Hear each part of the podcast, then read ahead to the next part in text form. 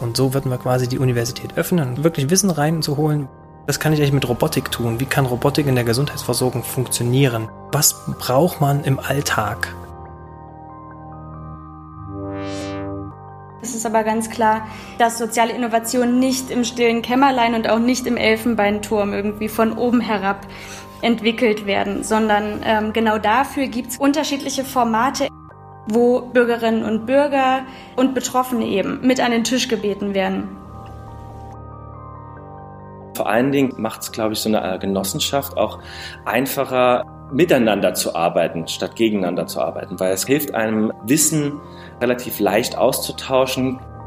Und gerade das wollen wir auch in dieses Wirtschaftliche vielleicht ein bisschen mit reinbringen. Weil auch diese Startup-Szene ist halt immer so, jeder versucht da sein eigenes Brötchen zu backen, aber ab und zu ist es auch einfach besser, wenn man das äh, gemeinschaftlich macht, um dann bessere oder innovativere Produkte und Prozesse zu entwickeln.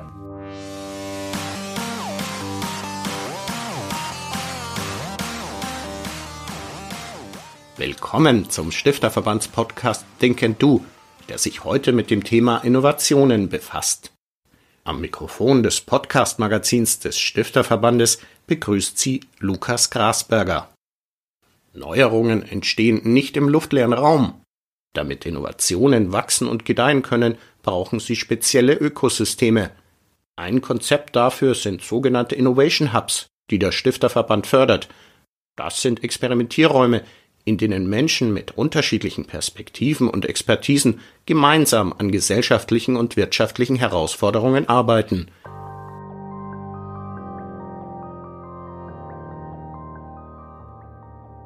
Angesiedelt sind solche Innovation Hubs oft am Rande von Hochschulen. Häufig sind sie dafür aber nah dran an gesellschaftlichen Akteuren und ihren Problemen. Um den Wissensaustausch zwischen Forschenden und Studierenden einerseits und Bürgern oder wirtschaftlichen Akteuren andererseits zu fördern, hat der Stifterverband den Innovation Hubs Wettbewerb ausgelobt. Im Think and Do Podcast stellen wir nun die drei Preisträger des Wettbewerbs vor. Zuerst geht es ans Universitätsklinikum von Halle an der Saale, wo Forscher digitale Werkzeuge für die Gesundheitsversorgung der Zukunft entwickeln.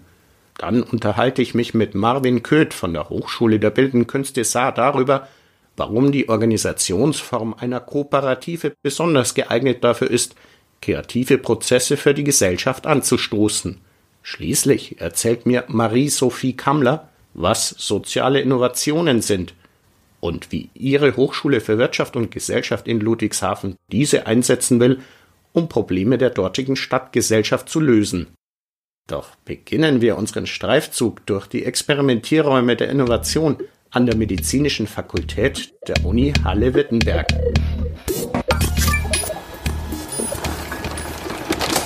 Ich bin heute kitzelig. Das ist Thea, unser Pepper-Roboter. Also wir haben den quasi Thea genannt, weil wir im Dorothea Erxleben Lernzentrum sind. Und wir benutzen quasi diesen Roboter, um auch zu sensibilisieren, was kann ich eigentlich mit Robotik tun? Wie kann Robotik in der Gesundheitsversorgung funktionieren? erklärt Carsten Schwarz von der Medizinischen Fakultät der Martin-Luther-Universität in Halle. Der 1,20 Meter große Roboter an seiner Seite sieht aus, wie man sich einen Roboter vorstellt. Pepper bewegt seine weiß glänzenden Gliedmaßen etwas eckig durch die Räume des Dorothea Erxleben Lernzentrums. Gern wird Pepper als Pflegeroboter bezeichnet, doch so weit, dass der digitale Assistent Pflegebedürftigen beim Essen oder der Toilette helfen könnte, ist man lange noch nicht betont Schwarz. Welches Potenzial neue Technologien wie der Pepper-Roboter für die Gesundheitsversorgung der Zukunft bieten, das wollen die Forscher an der Medizinischen Fakultät der Uni Halle-Wittenberg herausfinden.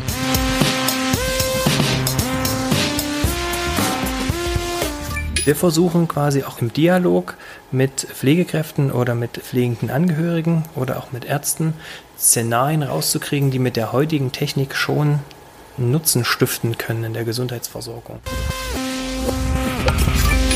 Mit ihrem Projekt zur digital unterstützten Gesundheitsversorgung haben die Hallenser Forscher den Innovation Hubs Wettbewerb des Stifterverbands für die deutsche Wissenschaft gewonnen.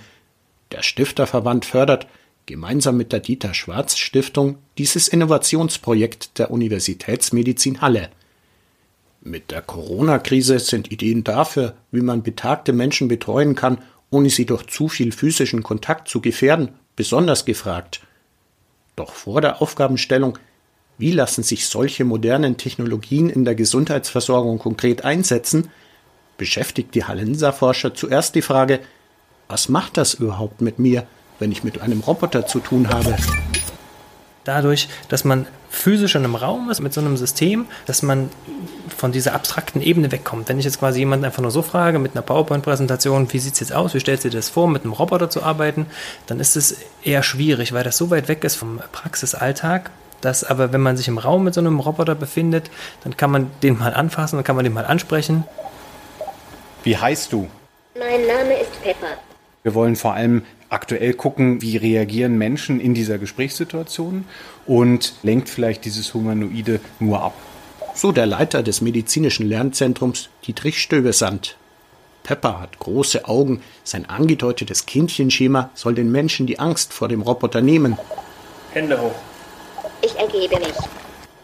Seine Finger sind ausgeprägt, doch wie ein echter Pfleger richtig anpacken, womöglich einen Patienten heben, das alles kann und soll Pepper nicht. Dadurch, dass er ja mit der Umwelt nicht physikalisch interagieren kann. Die Arme sind so, nur zum Gestikulieren da. Der kann also weder richtig greifen, noch kann er Gegenstände bewegen.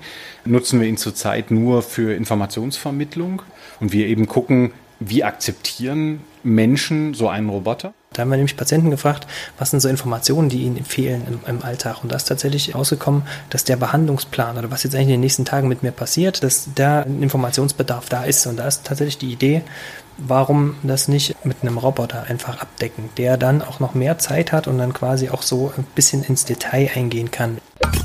Auf Untersuchungen oder Eingriffe vorbereiten und erklären, was genau da passiert. Das kann der Pepper-Roboter schon gut erklärt Schwarz-Kollege Dietrich Stövesand. Wir haben ein Projekt, in dem Pepper Patienten Informationen zu einer geplanten MRT-Untersuchung liefert. MRT-Aufklärung. Termininformation. Heute ist um 15 Uhr eine MRT-Untersuchung angesetzt. Möchten Sie Näheres zu dieser Methode erfahren? Ja. Die Magnetresonanztomographie liefert überlagerungsfreie Schnittbilder aus jeder gewünschten Körperregion. Hier sehen Sie beispielhaft das Ergebnis eines Kopf-MRT. Die MRT-Untersuchung ist völlig schmerzlos und dauert in der Regel 30 Minuten. Die Untersuchung ist jedoch mit lauten Klopfgeräuschen wie diesen verbunden.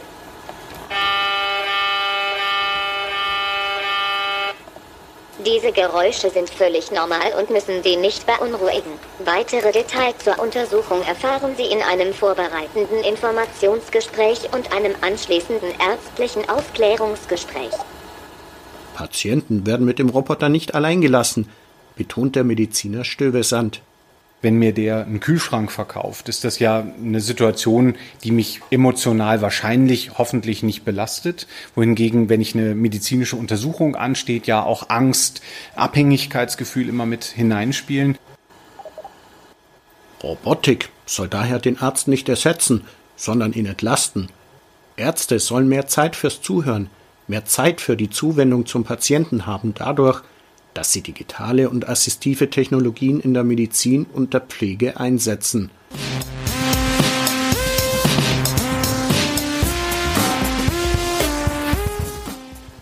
Die Technologie kann die Kommunikation zwischen Arzt, Patient und Pfleger verbessern, sagt Carsten Schwarz.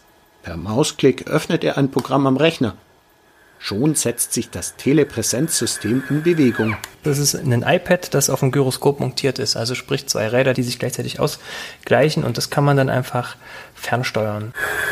Über die Cursor-Tasten wie in einem Computerspiel quasi und darüber interagieren von jedem Computer der Welt, der internetfähig ist. Und das kann man dann anklicken und uns dann noch äh, na, in Höhe der Augenposition bringen.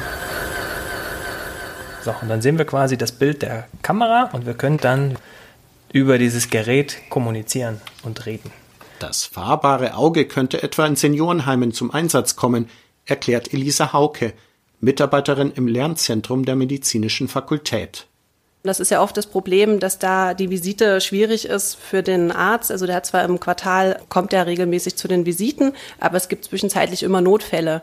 Und wenn sich die Pflege vor Ort unsicher ist über den Patienten, hat das meist die Folge, dass die dann wieder ins Krankenhaus eingeliefert werden müssen. Und das ist natürlich für den Patienten eine enorme Belastung.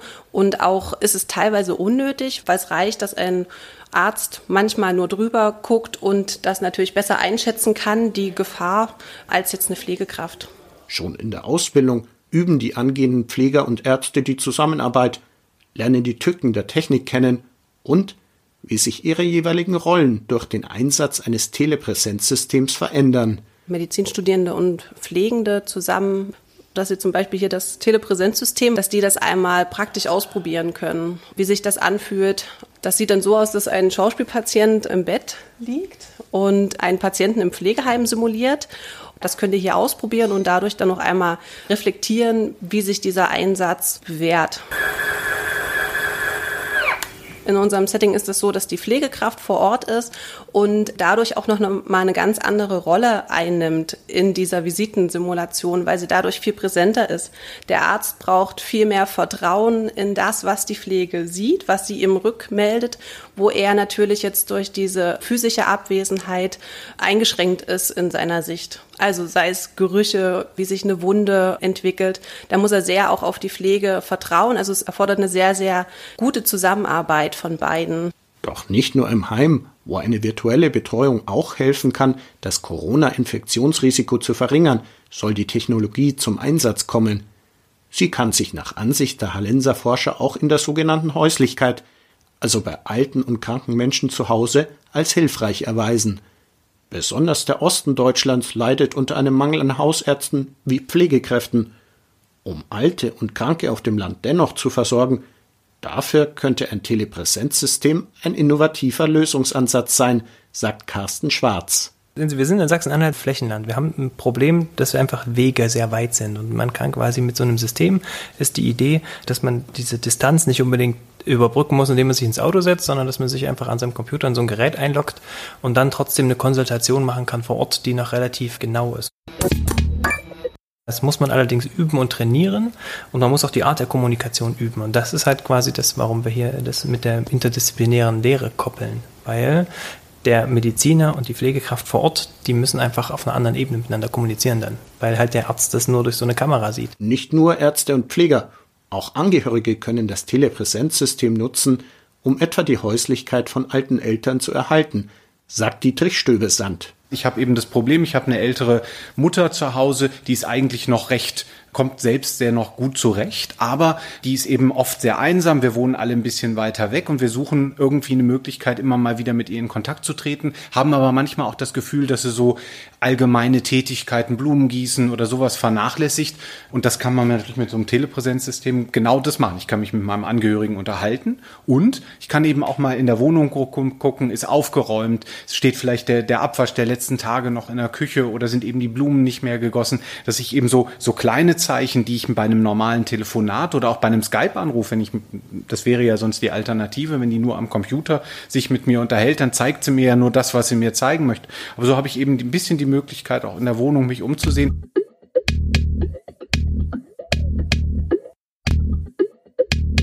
Innovationen dafür, dass Alte und Pflegebedürftige so lange wie möglich in den eigenen vier Wänden bleiben können, entwickeln die Hallenser Forscher in einem Future Care Lab, einem Pflegelabor der Zukunft die Digitalisierung jetzt aus der Klinik auch in die Häuslichkeit transferieren. Das ist ja Teil unseres Projektes, was wir jetzt starten. Und das, was wir in der Klinik eben schon gut machen, mit Telepräsenz, mit Anwendungen, Augmented Reality, Virtual Reality, dass wir das eben auch dahin transferieren, wo wir den Patienten ja eigentlich halten wollen, nämlich zu Hause, dass er eben in seiner gewohnten Umgebung möglichst lange, möglichst viel sein kann. Und deswegen müssen wir eben gucken, wie können wir neue Technologien genau dafür nutzen, eben Erhalt der Häuslichkeit, dass er eben nicht ein stationärer Patient wird, denn das ist für den Patienten nicht gut, das ist für unser Gesundheitssystem sehr, sehr teuer, immer dann, wenn ich Patienten in die Klinik bringe.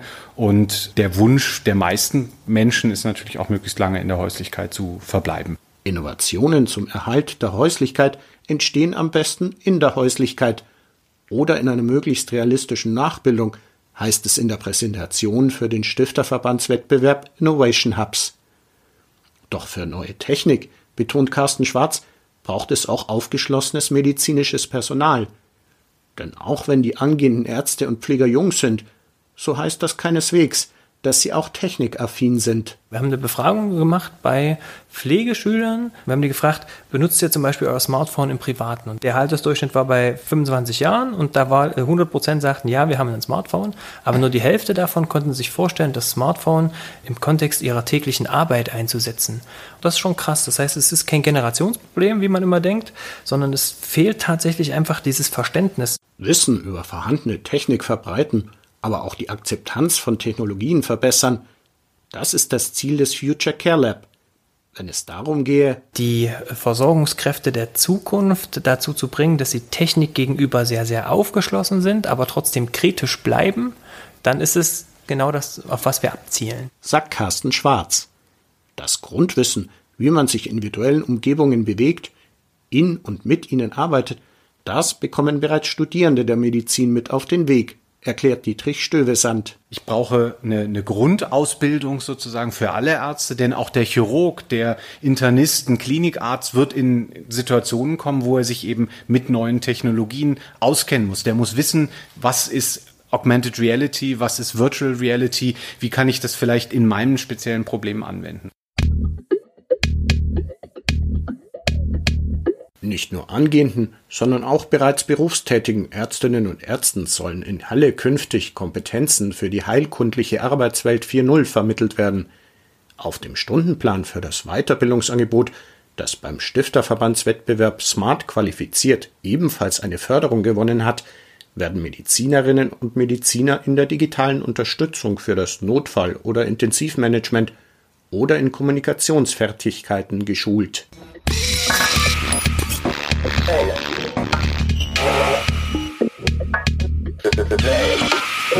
Genau, so. Ganz so, jetzt. Genau, dann ist jetzt die Brille nicht Jetzt. richtig so. So. So, ansonsten, genau. Ach so, man sieht dann seine Hand Genau, gut. Sie, genau, Sie sehen Ihre Hand und Sie sehen quasi Jetzt auf kann den ich den Controller. Jetzt können Sie quasi, genau, und wenn Sie den Und das ist sehr schön. Die Medizinstudentin Susanna Jaspers probiert die virtuelle Leichenschau aus, die am Lernzentrum der medizinischen Fakultät entwickelt wurde. Die Leichenschau ist eines der Szenarien, mit denen Ärzte erst irgendwann einmal im Berufsalltag konfrontiert werden, die sich aber dank realitätsnaher Simulationen üben lassen. Susanna Jaspers bewegt sich, Ja. die schwarze VR-Brille auf der Nase, durch einen detailreich ausgestatteten virtuellen Raum. am Fußboden, genau. Oh, ja. Jetzt stehen Sie Oh, quasi oh. und jetzt, jetzt haben Sie genug Platz, um sich physisch da ruhig äh, Ja, hinzukriegen. tatsächlich. Oder? Also das ist, ja, das ist sogar sehr realistisch. ich sehe links ein Bett und rechts äh, ein Sofa, auf dem ein so auf den ersten Blick Toter liegt, mit einer Blutlache drunter. Also man sieht hier eine Kopfplatzwunde oben am Schädel oder auf dem Kopf des Toten. Wir sehen eine Abrinnspur, also das Blut ist Richtung seiner Füße gelaufen. Kann, kann ich da einfach hingehen? Ein bisschen irritierend ist es schon, sich mit der VR-Brille und einer Art Joystick, dem Controller in der Hand, durch die virtuelle Umgebung zu bewegen. Doch in dem Programm kann man nahezu alle Schritte einer echten Leichenschau nachvollziehen, sagt Carsten Schwarz. Bewegen kann man sich entweder, indem man sich physisch bewegt, indem man sich physisch bewegt im Raum, im Rahmen von diesen Sensoren. Und wenn du diesen Sicherheitsbereich verlässt, dann poppt so ein blaues Gitter auf. Da außerhalb dieses Gitters ist es quasi, läuft man gerne mal gegen eine Tür oder gegen einen Schrank oder gegen einen Tisch. So, ansonsten kann man sich auch bewegen, indem man sich teleportiert. Teleportieren geht, indem man quasi irgendwo auf dem Boden Laser pointert und dann diesen B-Knopf drückt. Dann springt man quasi dahin. Und so hat man quasi unendlich viel Platz und kann diese ganze Szenerie erkunden. Und wenn man die Leiche mit dem Laserpointer anschießt und dann da quasi so ein Schildchen draufstellen möchte, also mit dem unteren Knopf, kriegt man ein Menü, dass man den Körper freilegen möchte, die Kleidung entfernen, Körper wenden, Temperatur nehmen oder das Menü äh, schließen kann. So kann man quasi mit dieser Leiche interagieren oder man kann natürlich auch alle Extremitäten einfach anfassen, indem man den Arm in die Hand nimmt und dann greift. Also man sieht hier eine Kopfplatzwunde oben am Schädel oder auf dem Kopf des Toten. Ähm, die kann man auch tatsächlich sehr schön erkennen. Ja. Wir sehen eine Abrinnspur, also die, das Blut ist Richtung seiner Füße gelaufen. Als er die bekommen hat, hat er dementsprechend noch gestanden. Das hat auch eine Weile in die Richtung geblutet. Also es wäre dadurch, dass wir hier nicht sehen, wo er, er hätte sich höchstens noch am Tisch stoßen können. Da sehen wir aber auch keine Blutspuren. Genau, und da kann man dann schon daraus schließen, dass es zumindest mal von der Polizei beäugt werden sollte und vom Staatsanwalt eventuell, genau. Dass Ärzte Leichenschauen oberflächlich durchführen und Totenscheine falsch ausfüllen, das ist in Deutschland eher die Regel als die Ausnahme. Rechtsmedizinern zufolge übersehen Hausärzte oft wichtige Details. Etliche Tötungsdelikte bleiben unentdeckt. Dank der virtuellen Realität im medizinischen Lernzentrum von Halle können angehende Ärzte wie Susanna Jaspers eine Leichenschau Schritt für Schritt üben. Der Projektkoordinator Carsten Schwarz ist mit der Untersuchung seiner Medizinstudentin zufrieden oder besser fast zufrieden. Noch ein kleines Detail versteckt, zum Beispiel ist in dem Mülleimer, wenn Sie sich da mal hinwenden, der ja, ist da in dem, da, genau, ja. wenn Sie da mal reingucken. So, jetzt greife ich. Kann ich das greifen? Also da hat er noch ein Medikament, Phalitrom, also Blutverdünner hat er genommen.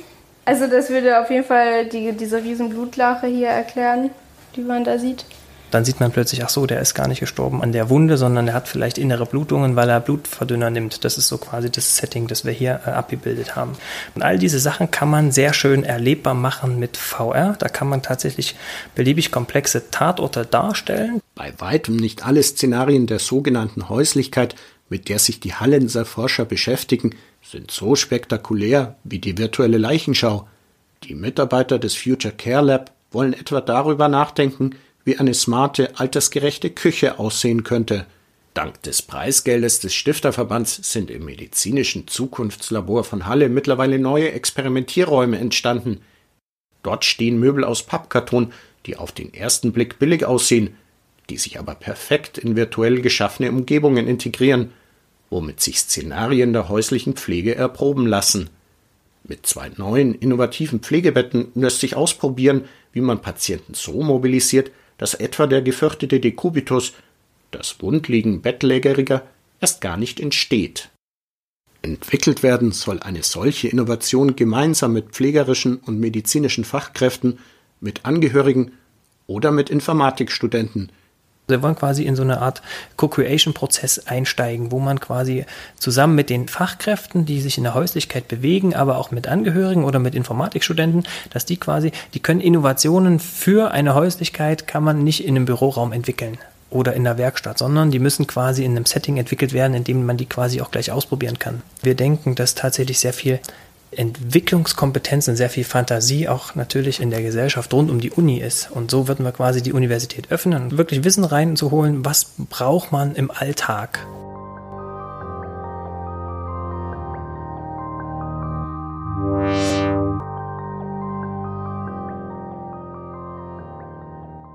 Die Hochschule öffnen, Wissen austauschen mit der Gesellschaft, aber auch mit der örtlichen Wirtschaft – Darum geht es beim zweiten Preisträger des Innovation Hubs Wettbewerbs, der in diesem Podcast vorgestellt wird, der Hochschule für Bildende Künste Saarbrücken, kurz HBK.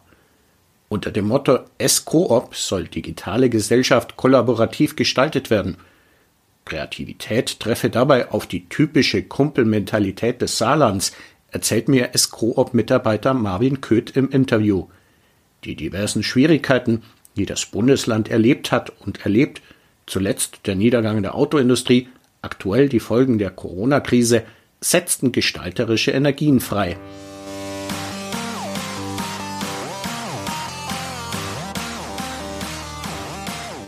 ESCO-OP heißt das Projekt aus Saarbrücken, das den Innovation Hub-Wettbewerb des Stifterverbands gewonnen hat. Die Idee hinter ESCO-OP ist, den Wandel mitzugestalten, der in der Stadt Saarbrücken vor sich geht. Welches sind denn die Herausforderungen, vor denen speziell Saarbrücken steht? Ja, das Problem ist halt dieser Strukturwandel. Also ich glaube, der erste Strukturwandel war ja auch durch den Kohleabbau, dass der dann eben gestoppt wurde. Aber es ist ja nicht so, dass wir nur so einen Strukturwandel haben, sondern wir haben ständig solche Umbrüche und wandelnde Situationen. Und da muss man halt auch gucken, wie man mit denen umgeht und wie die eben auch dann gestaltet werden, was danach daraus passiert. Die spezielle Geografie von Saarbrücken, zum einen eine Kohle- und Stahlregion, zum anderen als Grenzgebiet, ist aber nicht nur eine Herausforderung, sie bietet doch auch Chancen, oder? Also Saarbrücken ist na klar äh, eine Hauptstadt, aber auch eigentlich fast eine Kleinstadt. Wir sind eine Grenzstadt, weil wir die Grenzregion Frankreich, Luxemburg, auch Belgien dazu zählen können. Jeder spricht irgendwie von regional. Bei uns ist es halt direkt auch irgendwie international, weil Frankreich und Luxemburg liegen direkt an der Grenze und wir sind doch schon sehr nah geknüpft. Allein durch das, wenn man von Frankreich ausgeht, äh, das französische Essen ist in der saarländischen Region doch sehr ausgebreitet. Und ja, das hat na klar auch großen Einfluss auf uns. Und da versuchen wir eben auch den Austausch eben grenzüberschreitend zu gestalten dass wir eben äh, verschiedenste Akteure, Institute und Unternehmen aus äh, Luxemburg, Frankreich und auch vielleicht Belgien mit ins Boot da holen. Seit geraumer Zeit macht Saarbrücken ja weniger durch Kohle, Stahl oder Autos von sich reden, sondern mit innovativer Forschung und Entwicklung, die hier stattfindet. Na klar ist auch Saarbrücken irgendwie eine Hochburg für die Informationstechnik, wenn man da die ganzen Institute wie das DFKI oder das Helmholtz-Institut oder das äh, Leibniz-Institut für neue Materialien da sich anguckt, da sind wir doch hier schon ganz gut aufgestellt. Und das sind halt na klar auch interessante Kooperationspartner, wo wir dann eben versuchen, äh, zusammen mit denen Projekte umzusetzen. Welche Rolle können Sie als Hochschule der Bildenden Künste als eine Institution, die ja dem Kreativen verpflichtet ist, dabei spielen? Vorrangig sind wir halt auch Gestalter und wir gestalten jetzt nicht nur ein Produkt oder so, sondern auch eben Prozesse und wollen verschiedenste Projekte umsetzen.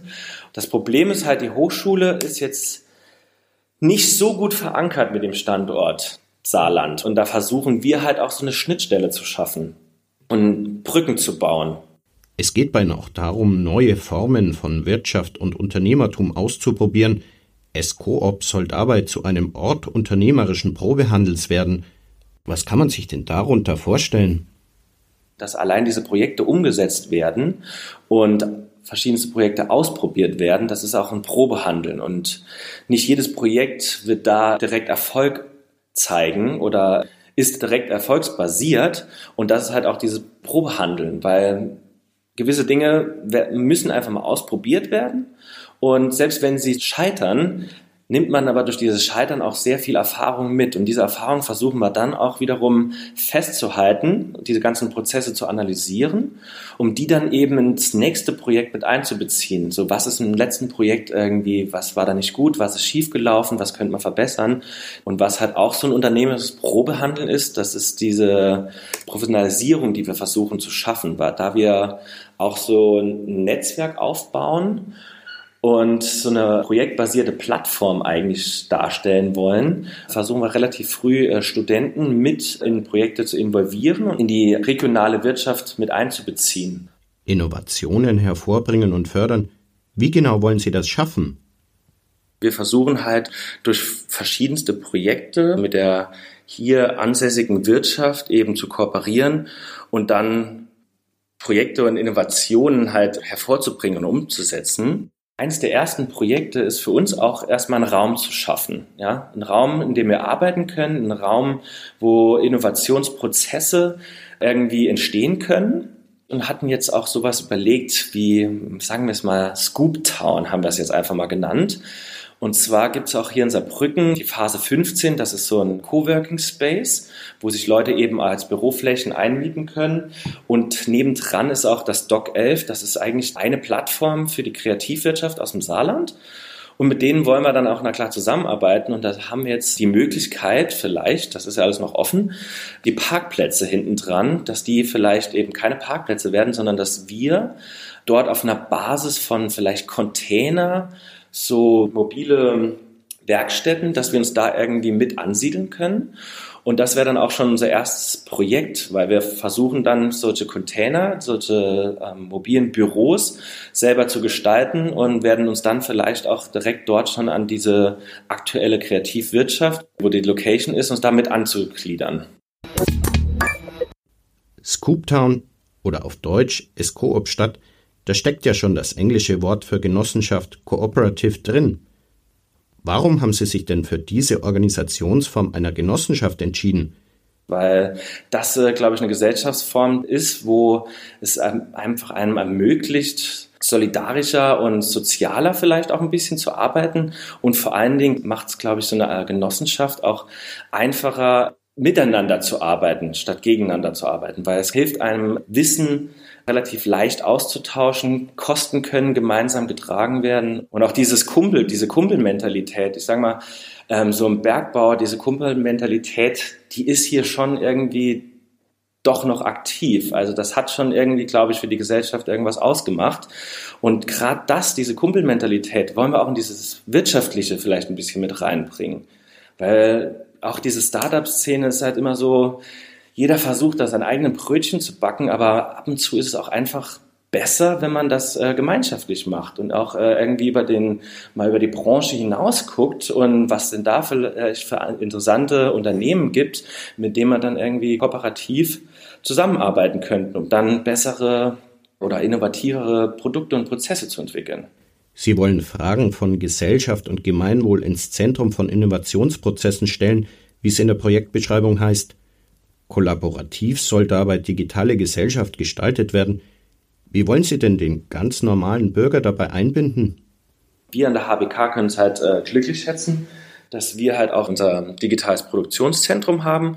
Aber sowas wollen wir auch eben der Öffentlichkeit ein bisschen geben und freimachen für die Öffentlichkeit, sodass die auch mit verschiedensten innovativen und äh, Startup-Ideen zu uns kommen können und wir vielleicht dann denen zeigen können, wie man die verschiedensten Geräte benutzt. Da haben wir halt auch diese Überlegung für so ein Bürgerlabor, wo dann eben verschiedenste äh, Prototyping-Prozesse drin sind, wo vielleicht dann 3D-Druck ist, vielleicht so ein offenes Makerspace, wo eben auch diese innovativen Prozesse anfangen können.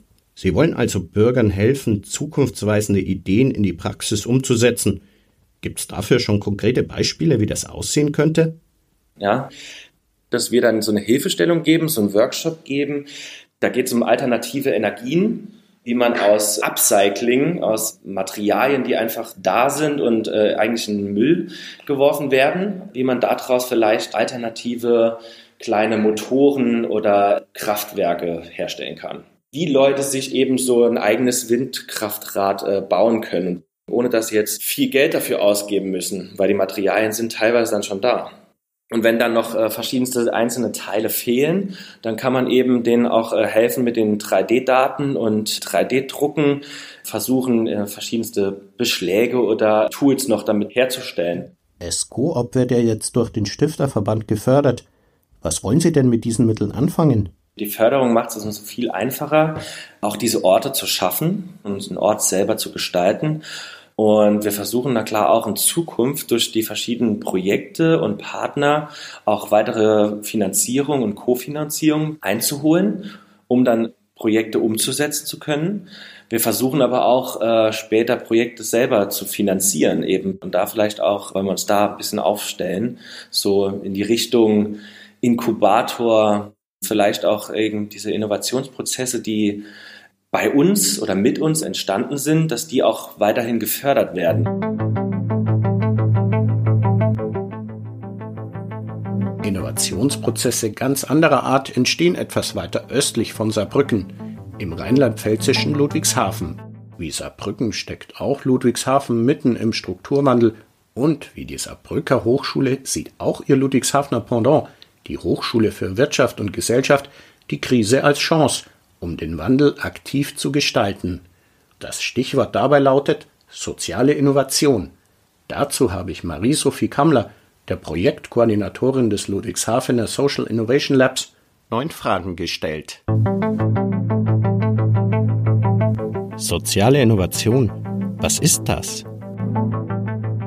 Also die Hochschule versteht soziale Innovationen eigentlich als neue Wege und Ansätze, die die Richtung des sozialen Wandels positiv verändern, beziehungsweise gesellschaftliche Probleme besser lösen als bisherige Praktiken. Das kennt man zum Beispiel so von neuen Mobilitätskonzepten wie Carsharing und so weiter oder Mehrgenerationenhäusern.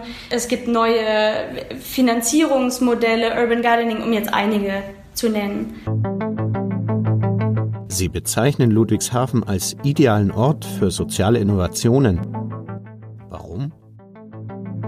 Für alle, die Ludwigshafen vielleicht nicht so kennen, es ist keine ganz unproblematische Stadt. So ein bisschen wird sie als das hässliche Endlein zwischen äh, Mannheim und Heidelberg gesehen und hat eben ihre ganz großen Herausforderungen, die wir aus anderen deutschen Städten auch kennen, die aber hier ganz kondensiert eigentlich so zutage treten. Also es gibt einen riesigen Leerstand, es gibt einen riesigen Bedarf an Wohnungen, der nicht gedeckt werden kann. Es ist eine Industriestadt.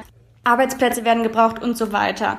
Gleichzeitig merkt man, dass es finanziell eigentlich nicht viel drin ist und der Umbruch, der sich hier in der Mobilität gerade tut. Also in Ludwigshafen gibt es zwei große Hochstraßen, die quasi die Verbindung zur Stadt Mannheim bilden. Davon wird eine in kurzer Zeit abgerissen werden, was natürlich die Stadt wieder vor ganz neue Herausforderungen stellt und viel Potenzial, würde ich mal sagen, für neue Mobilitäts- und Wohnkonzepte aufmacht. Es ist aber ganz klar, dass soziale Innovationen nicht im stillen Kämmerlein und auch nicht im Elfenbeinturm irgendwie von oben herab entwickelt werden. Genau dafür gibt es unterschiedliche Formate, wo Bürgerinnen und Bürger und Betroffene eben mit an den Tisch gebeten werden.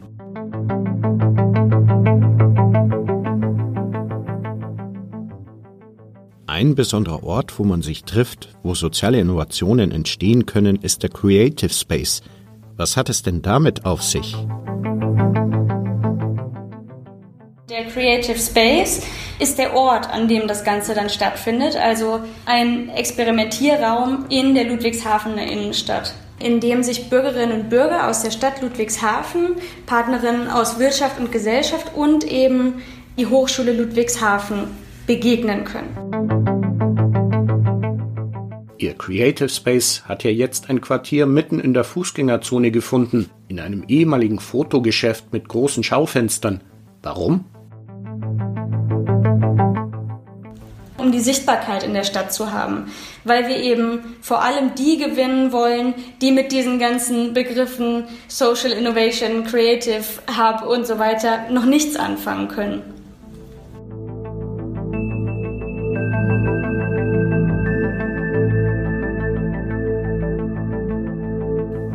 Manche aus der Ludwigshafener Stadtgesellschaft, Migranten, auch ärmere Bürger dürften trotz einladender Gestaltung mit Einrichtungen fremdeln, die sich Creative Space oder Innovation Lab nennen. Wie wollen Sie denn diese Berührungsängste abbauen?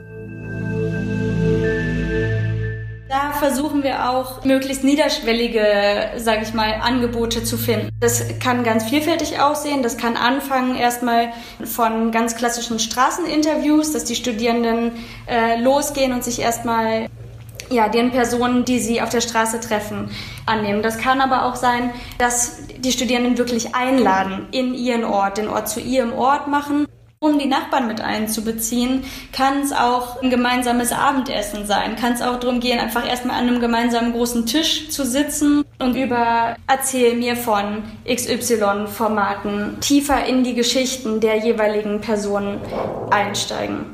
Oder draußen anzufangen, die Beete zu bepflanzen und so ganz niederschwellig erste Kontaktaufnahmen zu machen. Ein Format Ihres Projekts sind Innovation Talks. Was ist das? Das sind Momente, in denen eigentlich die Ideen auf, auf den Prüfstand gestellt werden. Also Studierende bzw. die Gruppen, die, äh, die an den Projekten dann arbeiten, präsentieren Ergebnisse bzw. vor allem auch Teilergebnisse einem breiteren Publikum aus Betroffenen, Interessierten, Kooperationspartnerinnen und so weiter. Und in dem Moment können Annahmen dann entweder validiert oder auch ganz neu in Frage gestellt werden. Wichtig ist es uns einfach durch Veranstaltungen zwischendurch auch immer wieder Momente der Reflexion und des gemeinsamen Gestaltens quasi drin zu haben. Zwei Formate, die im Moment quasi schon stehen, sind Kreativtreffen, wo ganz konkret eine gemischte Gruppe von Personen eingeladen wird, um gemeinsam zu brainstormen erstmal über die gesellschaftlichen Herausforderungen dieser Zeit, aber vor allem dieser, dieser Stadt eben auch, was hier ganz konkret relevant ist. Und dann wird man das Ganze kooperativ quasi Schritt für Schritt entwickeln und gucken, was ist für, für genau diese Gruppe von Menschen das geeignete Format. Sie sprechen von Momenten der Reflexion. Wie muss ich mir das vorstellen? Nehmen Sie als Uni die Impulse, die aus der Stadtgesellschaft kommen, auf und entwickeln diese dann quasi in einem geschlossenen Raum weiter? Eigentlich nicht, nee. Also es fängt quasi mit den Kreativtreffen an, die offen sind. Das sind offene Veranstaltungen, wo eine gewisse, gewisse Zielgruppe quasi von uns eingeladen wird, das gleich aber auch noch komplett öffentlich ist, also auch Interessierte auf jeden Fall dabei sein können. Äh, das Ganze wird dann von den Lehrenden aufgenommen in die unterschiedlichen äh, Module. Theoretische Grundlage und Wissen über soziale Innovation sind also natürlich das eine. Durch praktische eigene Projekte und das eigene Eingebundensein in solche Veränderungsprozesse wird dann aber klar, dass wir alle zu Gestalterinnen und Treibern von sozialer Innovation werden können.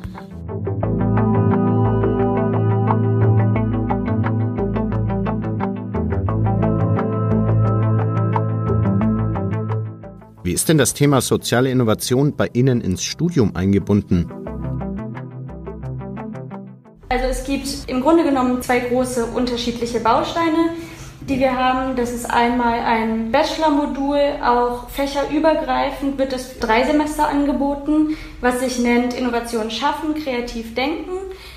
Dabei geht es erstmal um die Grundlagen der sozialen Innovation, gemeinsame Analyse von Praxisbeispielen, Entwicklung dann von im weiteren kleineren Innovationsprojekten im Team. Das ist, bildet quasi die Grundlage und dann gibt es für die fortgeschrittenen Bachelor- und Masterstudierenden die sogenannten Innovationslabormodule, also wirkliche Innovationsmodule, bei denen ganz konkrete Ausgangslagen für bestimmte Problematiken gemeinsam analysiert werden, gemeinsam eben an der Stelle dann betreffende Personen eingeladen werden, berichten und interdisziplinär Lösungsvorschläge entwickelt werden. Das geht dann weiter, dass auch quasi die Erprobung und die Evaluationskonzepte gemeinsam mit den Studierenden entwickelt werden.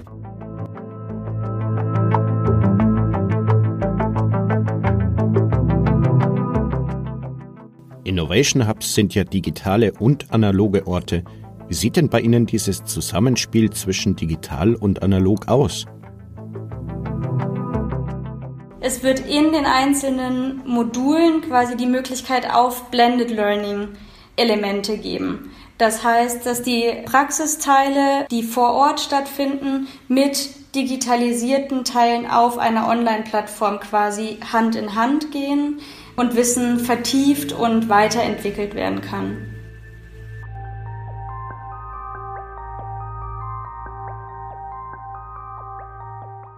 Im Masterstudium zum Innovationsmanagement gibt es mittlerweile eine erste Praxiskollaboration zwischen der Hochschule und dem Chemieriesen BASF – und zwar zum Thema, wie sich Mädchen und junge Frauen für digitale Entwicklungen, etwa bei der künstlichen Intelligenz, gewinnen lassen. Ganz im Zeichen des Digitalen stand das zweite Kreativtreffen zwischen Hochschulvertretern und Akteuren der Stadtgesellschaft Anfang Juni, das Corona-bedingt nur virtuell stattfinden konnte – mit Sommerbeginn ist nun die neue Normalität in das Social Innovation Lab eingezogen. Endlich konnte der offene Projektraum, das Creative Space in der Ludwigshafener Innenstadt, seine Arbeit aufnehmen. Die Herausforderungen, die dort im Herzen der Stadt an das Team des Social Innovation Lab herangetragen werden, dürften indes nicht weniger geworden sein. Corona, sagt Marie Kammler, hat die gesellschaftlichen Probleme verschärft. Innovative Lösungen für soziale Probleme, wie sie in Ludwigshafen entwickelt werden, sie werden also mehr denn je gebraucht. Das war es auch schon wieder mit Think and Do, dem Audiomagazin des Stifterverbandes.